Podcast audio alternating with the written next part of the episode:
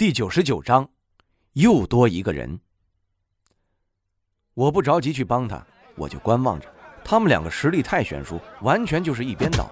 还没到一分钟，那个人就被杜钱打趴下了，想爬都爬不起来。看样子这杜钱下手还不轻啊。最后是杜钱把那人和刘青玉两个人拖了出来，动静不大，主要是大家的精力都放在拍卖上，也没有人关注那边了。我和一帮兄弟往那边挪动。一会合，我就问他怎么回事。杜钱指着那个被他打得青一块紫一块的那人说道：“我刚刚听见了，刘青玉这家伙是想让他结束拍卖了，他就是不让。”我看那人长得人模狗样的，但眼神中充满了淫秽。他是谁啊？刘青玉急忙上前跟我解释：“他是黑市负责拍卖这一行的，东西交在他手里，给他手续费就可以拍卖了。”原来是这样。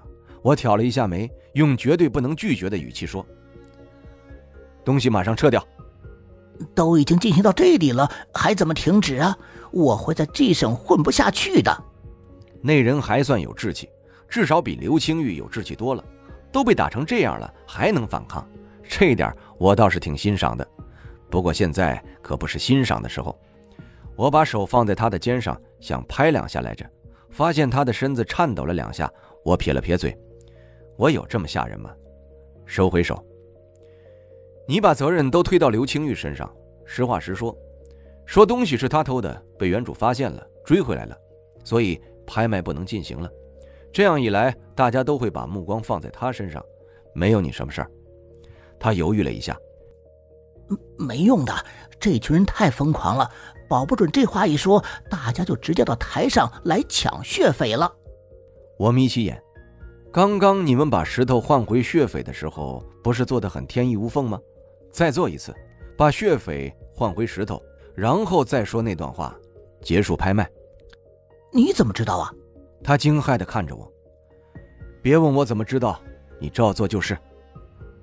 可是，我斩钉截铁的打断他，没有可是，血匪不能落入别人手中。如果不能成功，你小心点儿。落下这句话，我走回了原本的位置，用余光看着他的一举一动。他刚刚看到了我周围不少兄弟，我就不信了，这样他还敢乱来？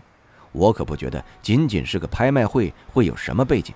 他只要一有异动，那就完了。只见他走回了高台后面，整理了一下自己的仪容，还戴上了帽子，应该是想挡住脸上的淤青。然后拿出了一个像是传呼机的东西，对着传呼机说了些什么。我注意到台上拿着话筒那人有片刻的停顿，我明白过来了，这两人是在通气呢。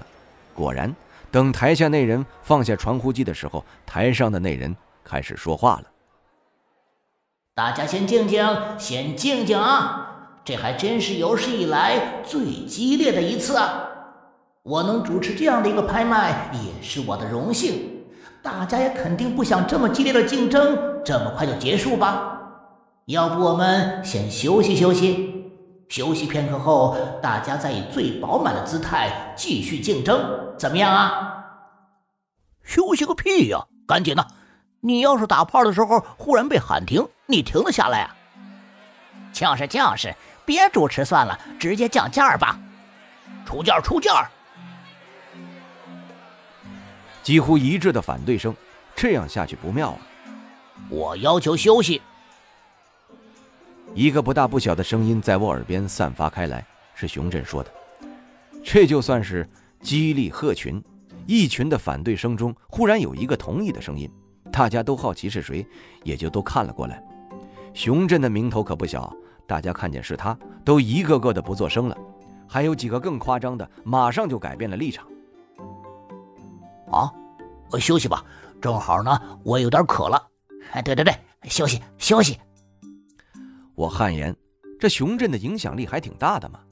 我以后要是什么不能解决的事情，是不是只要报熊振的名字就行了？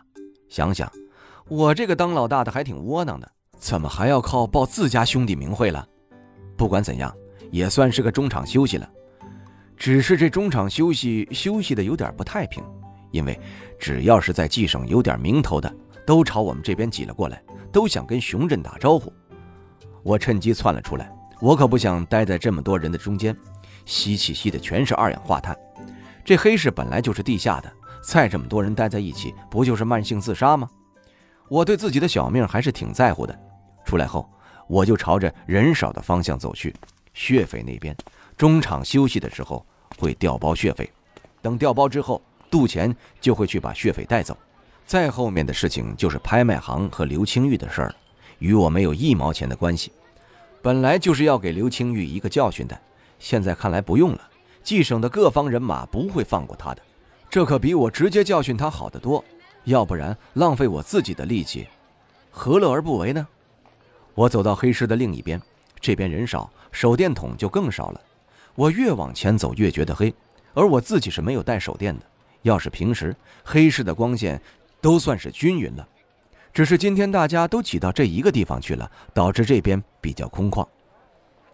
我掏出手机，把手机的亮度调到最亮，刚想把手机反过来对着地面照射，我就感觉到我的手被人拍了一下。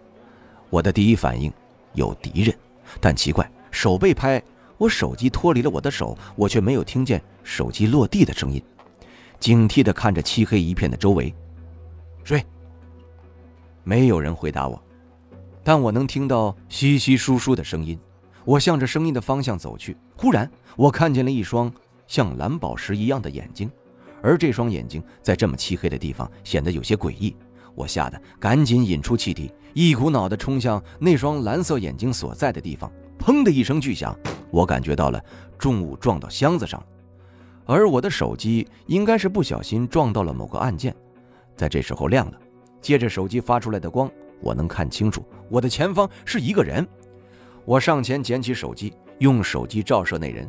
这时他正好转头过来，我一看，这不是被我花十万块钱买来的罗宾吗？他敢来黑市，不想活了吗？罗宾，你来这干什么？他身子僵了一下。而后猛地站起来，用异常激动的语气说了一句异常别扭的中文：“你认识 Robin？什么玩意儿？你不就是罗宾？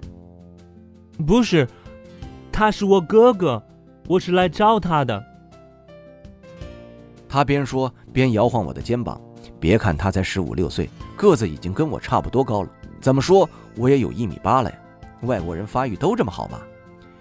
一来就是两个，长得这么像，我都以为是一个人了。他们是双胞胎，怎么都来这儿了？他见我不说话，有点急了。快告诉我，我哥哥在哪里？我为什么要告诉你啊？你刚刚是想偷我手机？对于想要偷我手机的人，我可没有那么好的脾气。说完，我转身就走，嘴角勾起了一抹坏笑。这小子真好玩，比他哥哥好玩多了。他一路小跑跟在我身后，唉声叹气的想要我告诉他。他越是这样，我就越不想告诉他，嘴里还说：“你要是刚刚不打我主意，我早就告诉你了。”哦，sorry，对不起，我错了，真的。小小年纪不学好，倒是做起偷鸡摸狗的事儿了。要不是瑞晨的家伙，我和哥哥……嗯，怎么不说了？我转过头一看，他捂住嘴，眼睛一眨一眨的看着我。这小子真是蠢萌蠢萌的，跟他哥哥完全是两个性格的人。这雷切尔是谁？愣着干嘛？还不走啊？不想找到你哥哥了？白了他一眼。这都不知道为啥这么萌蠢的人没有被抓，反而是他哥哥被抓了，怎么想都不科学。回到拍卖场地，已经是一片混乱了。一群人跟疯了一样，见到什么东西就砸。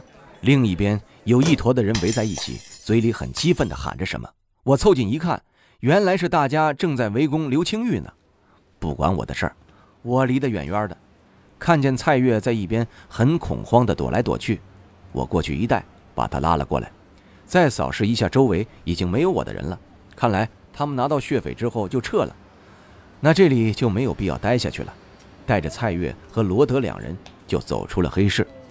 我问蔡月家在哪里，我送他回去，而他还在刚刚的恐惧中没有出来，一句话都说不出来。没办法，我就只能带他回公寓了。路上打了个熊震的电话，确定血匪在他那儿，让他好好保管，千万别给我弄掉了。也打了电话给袁叔，让他别担心，要不然他会一直在自责。回到公寓，我这还没说话呢，那两兄弟就看到了彼此，激动地抱在一起，满嘴的英文飙了出来，我一句没听懂。我看一眼苗倩倩、钱多多他们，也是一脸的懵逼状。那我就放心了，要是只有我一个听不懂，那多尴尬。好一会儿，那两人才平复下来激动的心情，坐在了沙发上，对我万分感谢。我得意地翘起了二郎腿，这下好了，厨房也有人打扫了。听众朋友，本集已播讲完毕，感谢您的收听。